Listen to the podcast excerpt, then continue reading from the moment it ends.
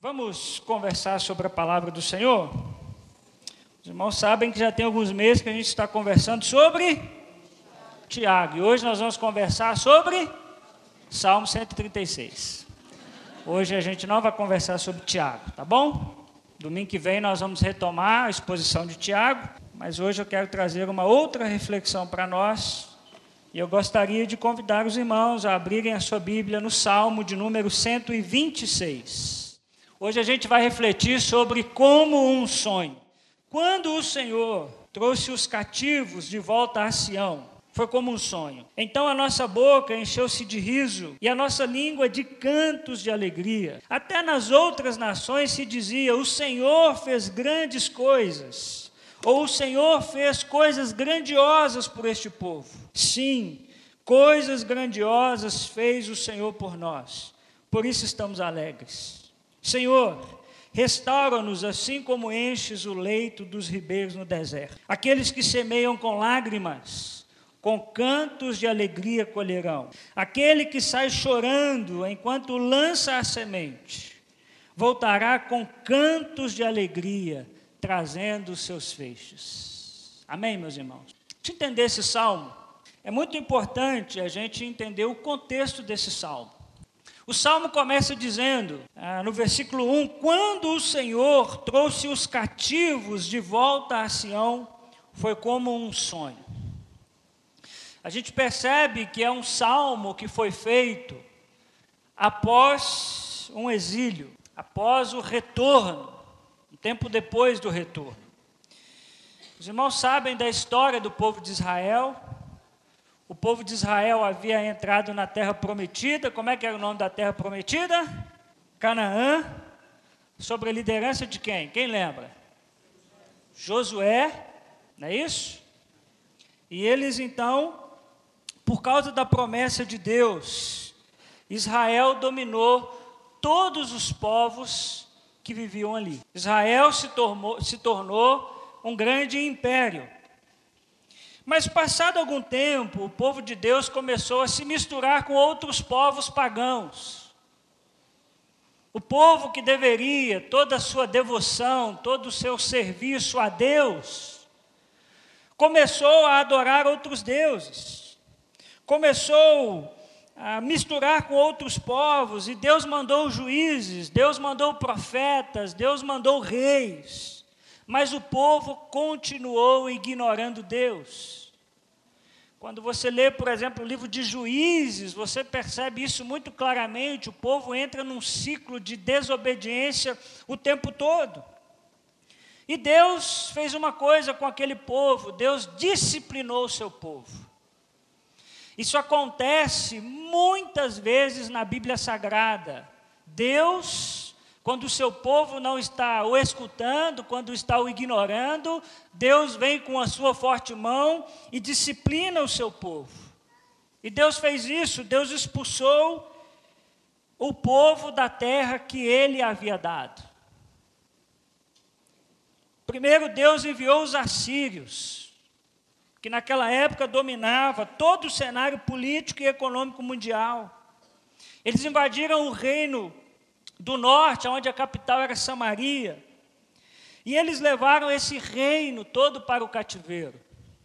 Passados algum tempo, o reino do sul, que a capital era Judá, continuou nos mesmos erros do reino do norte. E Deus permitiu que agora os babilônios, que já haviam dominado inclusive os assírios, entrassem naquela parte e levassem cativos todos os moradores do reino do sul. Muitos morreram, muitos foram destruídos. A cidade foi destruída, os muros de Jerusalém foram derrubados, derrubados, ficaram pouquíssimas pessoas em Jerusalém, em Israel. E o povo ficou cerca de 70 anos como escravo na Babilônia, refém dos reis da Babilônia. Pensa, irmãos, como é terrível. Você do dia para a noite, a gente vê isso nos noticiários, o pessoal perdendo tudo por causa de enchente, a gente vê o quanto isso é triste, o quanto isso é difícil. Imaginem também para o povo daquela época. Você estava na sua casa e de repente você é levado para um outro lugar que você nem direito sabe para onde é, o que você vai fazer naquele lugar. E eles ficaram 70 anos como escravos na Babilônia. Primeiro foi o rei Nabucodonosor e depois foi o rei Ciro, o persa. Após os 70 anos de cativeiro, Deus moveu o coração de Ciro, o rei da Pérsia, e ele assinou um decreto liberando os judeus. Deu presentes, mandou guardas acompanhá-los e ele permitiu que o povo voltasse e reconstruísse a cidade. Nem todos voltaram, mas boa parte do povo voltou. E eles começaram a reconstruir as suas casas, o muro, o templo. A gente está estudando isso aqui, quem está vindo na classe de liderança, a gente está estudando sobre Neemias. Neemias é um dos que trabalham nessa reconstrução. Esse é o tempo de Esdras, de Neemias e dos profetas Ageu, Zacarias e Malaquias, que são os últimos profetas do Antigo Testamento. Então, esse é o contexto desse salmo. Por isso, ele vai dizer: quando o Senhor trouxe Sião de volta, foi como um sonho. Foi como um sonho porque nós estávamos há 70 anos sofrendo. Nós estávamos há 70 anos longe do nosso Deus. E esse salmo possui para nós percepções do passado, do presente e do futuro. E por isso nós podemos hoje, e o que eu quero te ensinar, é três lições para a sua vida. Eu queria desafiar você a anotar, você que está conosco pela primeira vez, a IBCP é sempre desafiada a anotar aquilo que a gente está conversando. Então, de repente, abra aí um bloco de notas no seu celular, Coloca no modo avião para você não ser tentado a entrar no WhatsApp, mas não deixe de anotar para que durante a semana, na sua casa, você pode estar revisitando aquilo que a gente conversou. Então, três lições para a nossa vida. Primeira lição. Você pode ler junto comigo lá em cima? Vamos juntos? Olhe para o passado com gratidão. Olha aí os versículos 1 a 3. Quando o Senhor trouxe os cativos de volta a Sião, foi como um sonho. Então a nossa boca encheu-se de riso, e a nossa língua de cantos de alegria, até nas outras nações se dizia: O Senhor fez coisas grandiosas por este povo. Sim, coisas grandiosas fez o Senhor por nós.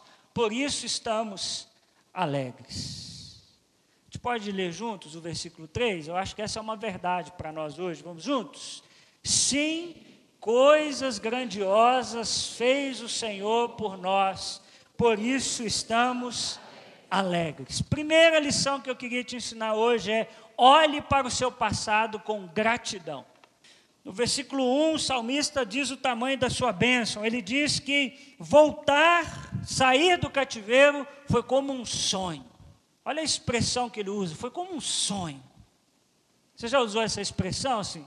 Primeira vez que você saiu com a sua esposa, primeira vez que você saiu com seu namorado, você disse para sua colega assim: foi como um sonho. Você não falou assim, não? Primeiro enquanto vocês foi ruim desse jeito? O meu foi bom demais, foi como um sonho.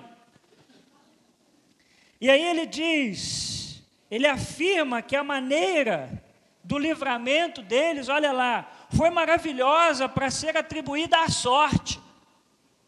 O salmista faz questão de dizer: olha, o que eu vivi, o que nós vivemos no passado o que nós estamos vivendo hoje, saindo desse tempo de cativeiro, foi o Senhor que trouxe os cativos de volta a Sião. Não foi o acaso, não foi a sorte, não foi o network, foi Deus.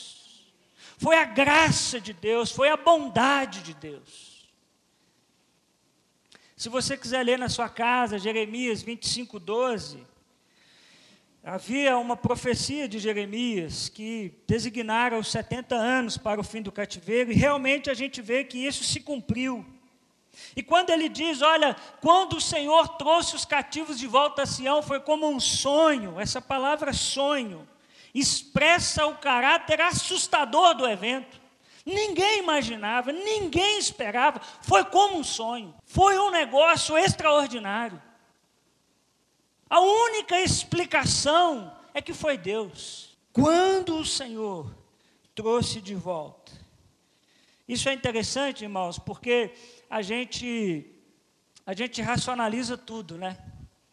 É verdade que a gente não pode atribuir tudo a Deus, mas também é verdade que nós vivemos um tempo muito científico, a gente tem explicação para tudo.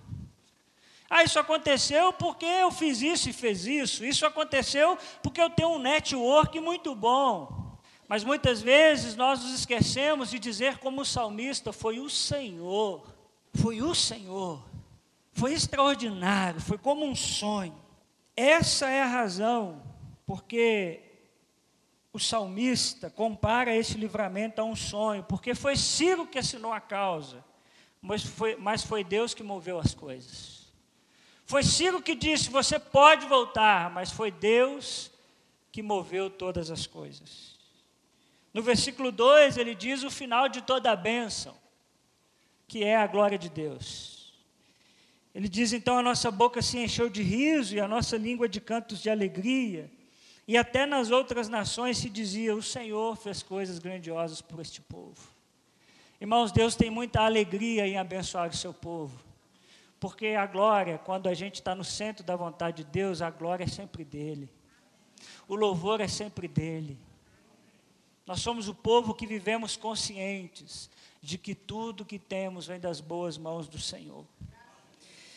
A nossa boca se encheu de riso, a nossa língua de cantos de alegria, até nas outras nações se dizia: O Senhor fez coisas grandiosas por este povo. As outras nações tinham que dizer: Foi o Senhor. Não tem como. Não foi o networking, não foi porque eles são bons, foi o Senhor. Por isso, de vez em quando, a gente canta: Quão grande é o meu Deus e todos hão de ver quão grande é o meu Deus. No versículo 3, o salmista traz um reconhecimento de quem fez isso e produziu isso, né? Sim, coisas grandiosas fez o Senhor por nós, e por isso estamos alegres. A gente puder ilustrar o que o salmista está dizendo, no versículo 1 ele está dizendo o seguinte: a vida é cheia de momentos difíceis. Todo mundo tem o seu cativeiro, todo mundo tem os seus anos difíceis, todo mundo tem uma semana que não tem nem vontade de levantar da cama. Quem já teve isso aqui? Hoje eu não estou com vontade nem de levantar da cama. Parabéns, você é um ser humano normal. Porque tem semana que é difícil. Mas o salmista diz uma outra coisa: não se esqueçam, a vida é cheia de momentos alegres. Ninguém vive só no cativeiro. Ninguém vive só no dia difícil. O pessoal brinca que aquela, aquele meme, né, do os humilhados serão exaltados, o pessoal brinca, né? O pessoal que já foi exaltado, dá licencinha aí para quem foi humilhado, porque a fila precisa precisa andar. Mas é isso, a vida também é cheia de momentos alegres. Você pode passar pelo maior deserto da sua vida. Se você quiser ver, você vai ver a bondade de Deus. Você vai ver a provisão de Deus. E no versículo 3 ele diz qual é a nossa resposta. A nossa resposta a tudo isso é a gratidão. Ele diz: sim, grandes coisas fez o Senhor por nós. Irmãos, é verdade que a vida é cheia de momentos difíceis, mas não se esqueça que também há muitos momentos bons e nós temos que celebrar as vitórias que Deus nos dá dia após dia, e estar vivo é uma dessas vitórias. Mas qual é o problema? É que a gente vive preso no passado mas não com gratidão, mas com murmuração. Nós olhamos geralmente para o nosso passado frustrado por aquilo que não vivemos, ou por aquilo que vivemos errado, e não com gratidão pelo que nós aprendemos. Quem já fez uma burrada na vida? Eu já fiz algumas, mas muitas. Você falou assim: agora eu pisei na jaca mesmo. Agora foi ruim. Se você for esperto, você vai aprender alguma coisa. É isso que eu estou querendo dizer para a gente aprender a olhar para o nosso passado com gratidão. O passado, irmãos, é lugar de passagem para aprendizado e não de morada para frustração. Qual é o problema? É que muitas vezes a gente revisita o nosso passado com frustração.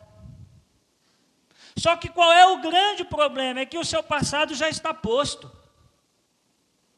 O que você fez, você fez. O que você falou, você falou. Agora, o que você pode fazer é, no seu presente, olhar para o seu passado com gratidão. Com gratidão, por quê? Porque eu aprendi que não é assim que fala. Eu aprendi que não é assim que faz. Então, nós precisamos aprender a olhar para o nosso passado com gratidão. Nos momentos difíceis, meus irmãos, olhe para os momentos alegres que você já viveu. A palavra do Senhor diz: Eu quero trazer à memória o quê? O que me deixa mal, o que me deixa na bed. É isso. Bed é triste para quem não sabe, viu? É porque eu ainda sou jovem. Aquilo que me deixa triste, não. Eu quero trazer à memória aquilo que me dá esperança. Por quê? Porque o que passou, passou. Está posto, está feito. Agora eu posso olhar para aquilo que eu fiz, eu posso aprender e daqui para frente eu posso fazer diferente. Depois de 70 anos, Deus tirou aquele povo da escravidão na Babilônia, Israel voltou à sua terra. E quando olhamos também para o nosso passado, nós também temos um passado de escravidão. Todos nós éramos escravos do pecado. Todos nós vivíamos com medo de Deus e com medo da vida. Mas um dia, Deus mudou a nossa sorte. Um dia, Deus nos deu a graça de conhecer Jesus. E quando nós saímos daquele lugar de aprisionamento, de culpa, nós olhamos e dizemos: é como um sonho. Que coisa boa. Que coisa boa eu saber que se amanhã eu morrer, eu estarei com o Senhor. Que coisa boa eu saber que se amanhã eu morrer, não há culpa sobre mim. Eu não tenho dívidas com Deus, porque Jesus pagou a minha conta. Olha o que Colossenses vai nos dizer no capítulo 2, versículos 13 a 15. Quando vocês estavam mortos em pecados e na incircuncisão da sua carne, Deus os vivificou juntamente com Cristo. Ele nos perdoou todas as transgressões e cancelou a escrita de dívida, que consistia em ordenanças e que nos era contrária. Ele a removeu pregando-a na cruz. E tendo despojado os seus poderes e as autoridades, fez deles um espetáculo público, triunfando sobre eles na cruz. Aleluia. Ah, quando o Senhor nos trouxe de volta, foi como um sonho. A nossa boca se encheu de riso, de alegria. Amém, meus irmãos? Mas tem uma segunda verdade que esse salmo vai nos ensinar. Olhe para o presente como uma oportunidade. Olhe para o passado com gratidão, mas olhe para o presente como uma oportunidade. Olha o versículo 4. Senhor, restaura-nos assim como enches os leitos dos ribeiros no deserto. Tem uma frase que eu já usei aqui enquanto eu expunha Tiago, e quero trazê-la mais uma vez, que diz: há três coisas que não regressam: a flecha lançada, a palavra falada e a oportunidade perdida. Quem aqui já perdeu uma oportunidade que não voltou mais? Eu já perdi algumas. Tem oportunidades que a gente só vai ter ela uma vez. Qual é o problema? É que quando a gente só vive preso no passado, a gente não consegue ver as oportunidades do presente. O salmista vai dizer, essa segunda parte do salmo, né, contém uma oração para que Deus ajude o restante dos cativos e também os ajude na reconstrução da cidade. O número dos que participaram deste benefício ainda era pequeno em comparação com a vasta multidão do povo. Alguns eram impedidos pelo medo de voltar, outros por indiferença, outros por falta de ânimo, ao contemplarem os perigos tão próximos que os faziam compreender que não tinham o poder de vencer aquele desafio. Esses preferiam antes permanecer naquela situação do que enfrentar as dificuldades da jornada e recomeçar a sua vida. Também é provável que muitos dentre eles preferiam o seu ócio, o seu conforto presentes a sair daquela situação. Muitos não estavam olhando para a grande oportunidade que tinham de recomeçar. E o salmista, olhando para aquilo, disse: Senhor, restaura-nos. no nosso presente, Senhor, nos dá a oportunidade de recomeçar. A sua terra estava nas mãos dos estrangeiros, que eram todos seus inimigos. E por isso, os que haviam regressado não eram menos cativos em seu próprio país. Quando aquele povo voltou, de certa forma, eles ainda estavam cativos. Eles ainda não tinham as suas plantações, eles ainda. As coisas não estavam do jeito deles. Porque a gente tem um negócio com a casa da gente, não tem? Sua casa lá, você gosta do seu cantinho, não gosta? Tem o seu jeitinho. Então você pensa o seguinte: quando aquele povo foi levado cativo, outros povos adentraram a cidade. Outras pessoas foram morar nas casas que estavam abandonadas ou que foram saqueadas. Então, quando eles voltaram, eles tinham ainda um grande trabalho pela frente de reconstrução. E isso é importante a gente perceber que ele ora primeiro para que Deus colocasse ânimo naquelas pessoas para voltar e para que eles tivessem união para reconstruir. Que a gente aprende com isso é que o nosso presente é uma oportunidade. É interessante que o salmista nos ensina um princípio, na sua alegria. Não se esqueça dos que ficaram para trás. Na sua alegria, não se esqueça dos que ficaram para trás. Isso nos judeus era uma coisa muito forte. Eles se consideravam de fato como um povo. E quando ele olha para as pessoas que ficaram para trás, ele diz: Senhor, restaura-nos. Não se esqueça dos que te ajudaram a chegar aonde você chegou. Eu adoro discursos meritocráticos. Eu acho uma baboseira. Quando a gente acha que a gente chega a algum lugar porque a gente é bom. Que a gente chega a algum lugar porque é, a gente trabalhou enquanto todo mundo estava dormindo. Ninguém chega em nenhum lugar sozinho. Ninguém merece nada, ninguém é digno de nada. Qual é o problema? É que quando a gente chega aonde a gente quer chegar, a gente se esquece dos que ficaram para trás. Onde você chegou na sua empresa hoje, você não chegou sozinho. Onde você chegou na sua vida hoje, você não chegou sozinho. Alguém te ajudou. Alguém te acolheu, alguém te incentivou, alguém te exortou, alguém trabalhou com você.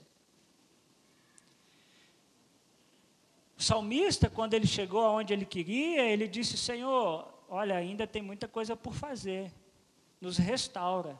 Nos ajuda. Ele poderia dizer: olha, agora eu estou tranquilo. Quem ficou, ficou. Quem não veio, não veio. Problema de quem não veio.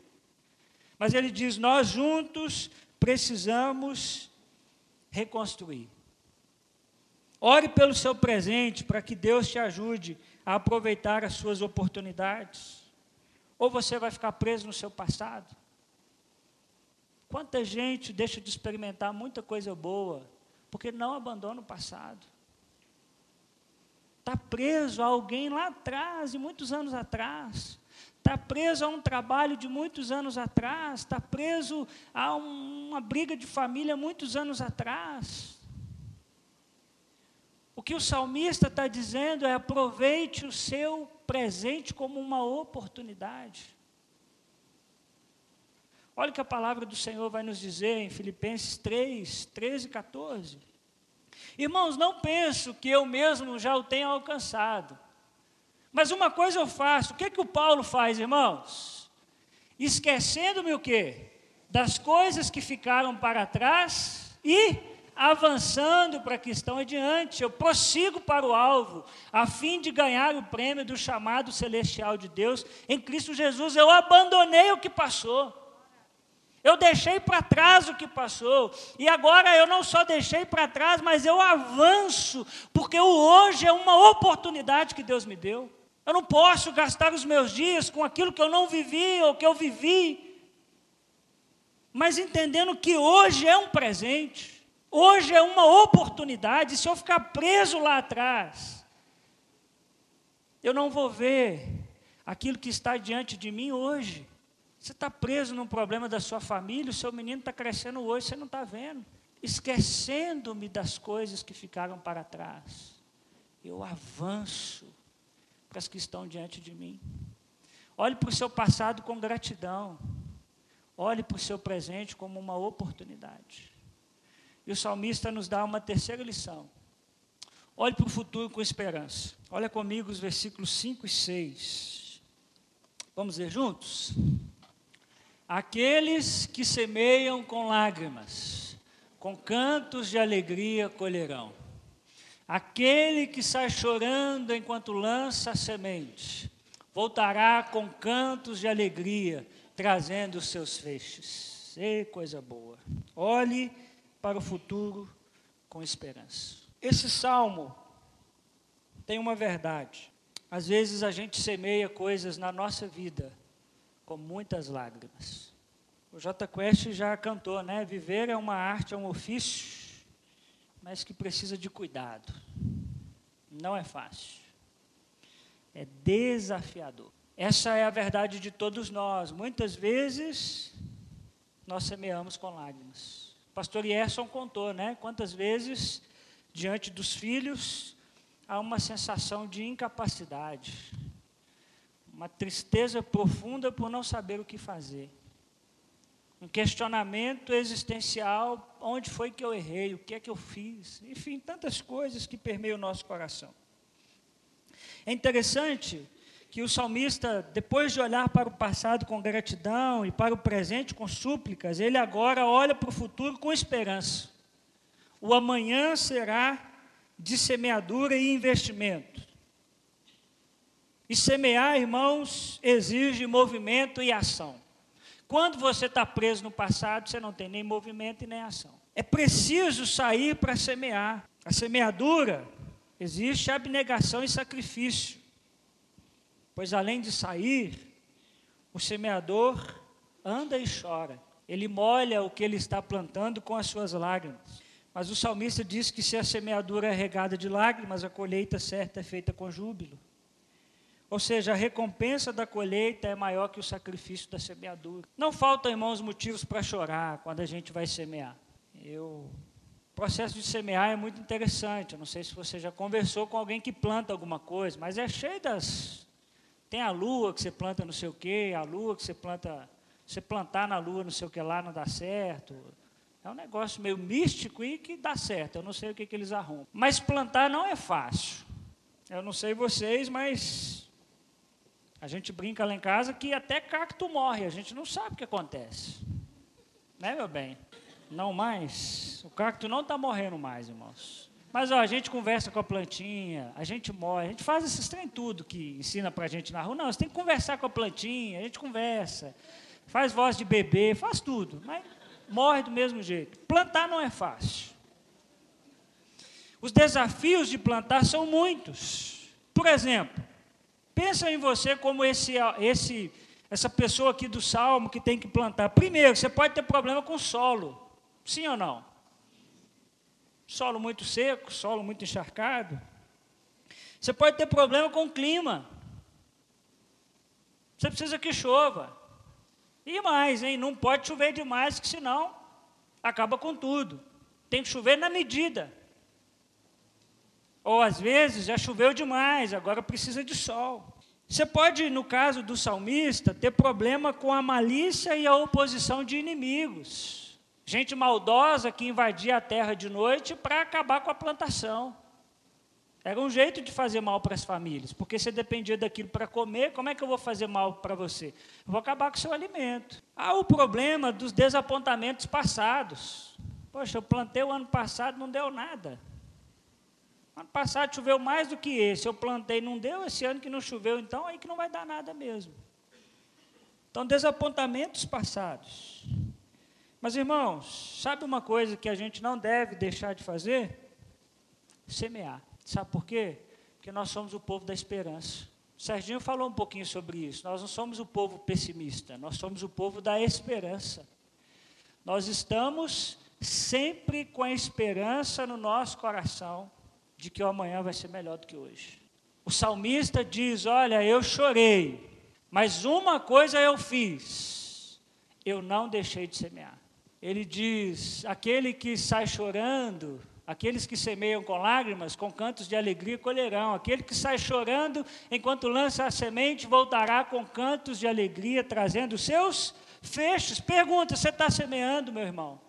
Você está trabalhando? Esse fogo, irmãos, é uma ilustração disso. Eu não sei você, mas eu semeei aqui chorando, viu? Tem dia que é bravo, tem dia que é bravo. Mas nós colhemos. E se a gente não tivesse semeado? E se a gente não tivesse plantado? nós não colheríamos. Uma vez alguém me perguntou assim, pastor, o senhor não tem medo de ser pastor, não? Eu falei, rapaz, mas por quê? Não, porque o senhor tem só 22 anos. 29, viu? E é verdade, 29. Tem cara de 22, mas é 29. É, o senhor não tem medo, não? Eu disse, rapaz, mas eu tenho um montão. Todo dia eu tenho um medo diferente. E aí essa pessoa me perguntou assim: e o que, que você faz? Eu falei, rapaz, eu semeio, eu trabalho. Eu não sei se eu vou colher. Eu não sei se vai dar certo. Mas uma coisa eu faço: eu semeio. E mais, eu semeio com esperança de que Deus vai dar a colheita. E se Ele não dá a colheita, Ele é bom. Se Ele der a colheita, Ele é bom. Nós somos o povo que saímos a semear, ainda que com lágrimas, ainda que chorando, nós somos o povo que não deixamos de semear. Por isso, nessa noite, eu gostaria de te convidar a semear a abandonar o seu passado, a trabalhar no seu presente e a descansar o seu futuro, o seu futuro na mão de Deus. Mas eu preciso te alertar de uma coisa: nem tudo que você plantar você vai colher. Já te aviso logo para você não sair daqui desapontado e chateado comigo. Tem coisa que você planta, você rega e você não colhe. Sabe por quê? Porque nós estamos num mundo marcado pelo pecado. O mundo está em desordem. O mundo está longe do que Deus gostaria. Mas eu queria te aconselhar uma coisa: plante. Mesmo que você não colher, sabe por quê? Porque enquanto você planta, você aprende. Nenhuma plantação é perdida. Porque você aprende. Nada que você semeia, você perde. Porque você aprende. Tem uma frase que eu gosto muito, né? Só aprende quem faz. Só erra quem faz. Quem não faz, não erra. Não faz. Mas quando você faz, muitas vezes você erra. Mas você está aprendendo. Você está plantando. Você está semeando. É interessante que a palavra de Deus vai nos dizer em Apocalipse, capítulo 21, versículos 4 e 5. E faz muito sentido terminar com esse texto para dizer que nem tudo que a gente planta a gente colhe. E ele enxugará dos seus olhos toda lágrima. Não haverá mais morte, nem tristeza, nem choro, nem dor, pois a antiga ordem já passou. Aquele que estava assentado no trono disse: Estou fazendo novas todas as coisas. E acrescentou: Escreva isto, pois estas palavras são verdadeiras e dignas de confiança. Chegará o dia em que todo o choro das nossas plantações serão enxugados. E não haverá mais choro não haverá mais morte, não haverá mais dor. Haverá uma colheita abençoada, farta. Por isso eu concluo nessa noite te fazendo três convites. Primeiro, abandone o seu passado, já passou, já foi. Deixa isso para trás. Começa de novo. Não é porque foi ruim lá que vai ser ruim hoje, não. Começa de novo. Trabalhe no seu presente. Deixe o seu passado para trás e trabalhe. Sai daqui hoje disposto a semear, plantar, abençoar pessoas. E por último, descanse o seu futuro nas mãos de Deus. Deus pode te dar uma colheita abençoada. Se ele não te der também, amém. Você plantou, você aprendeu, você deixou o passado para trás, você viveu o presente. E é isso. Ninguém acerta o tempo todo. Só erra quem faz.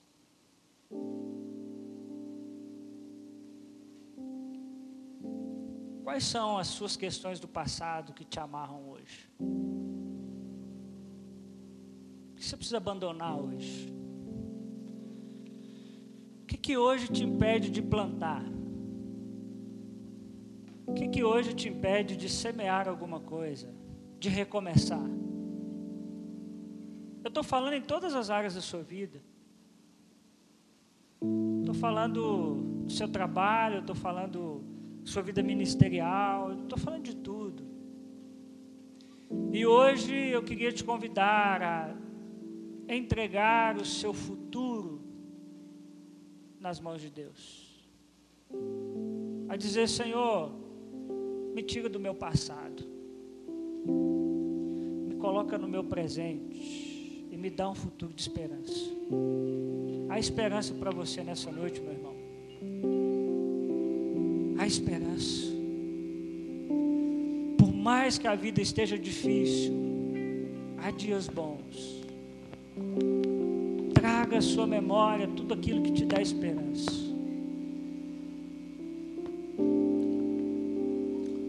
E a gente vai terminar a nossa celebração nessa noite dizendo: Senhor, eu te agradeço. Te agradeço pelo Senhor me libertar e salvar, pelo Senhor ter morrido em meu lugar. Eu te agradeço. Queria te convidar a cantar isso, mesmo que você está passando um momento difícil na sua vida, e dizer: Senhor, eu te agradeço. E mais, eu vou sair daqui hoje disposto a não parar de semear, com esperança de que aqueles que semeiam com lágrimas, com cantos de júbilo colherão. E mais, Senhor, se eu não colher, está tudo certo também. Porque eu já tenho Jesus, eu não preciso de mais nada. Jesus é tudo que eu tenho. Queria que você cantasse essa música olhando para você, olhando para o fogo, agradecendo. Enfim, eu não sei o que você quer agradecer hoje mas também como um passo de abandonar o seu passado, olhar para o seu presente como uma oportunidade e ter esperança para o seu futuro. Deus te abençoe em nome de Jesus.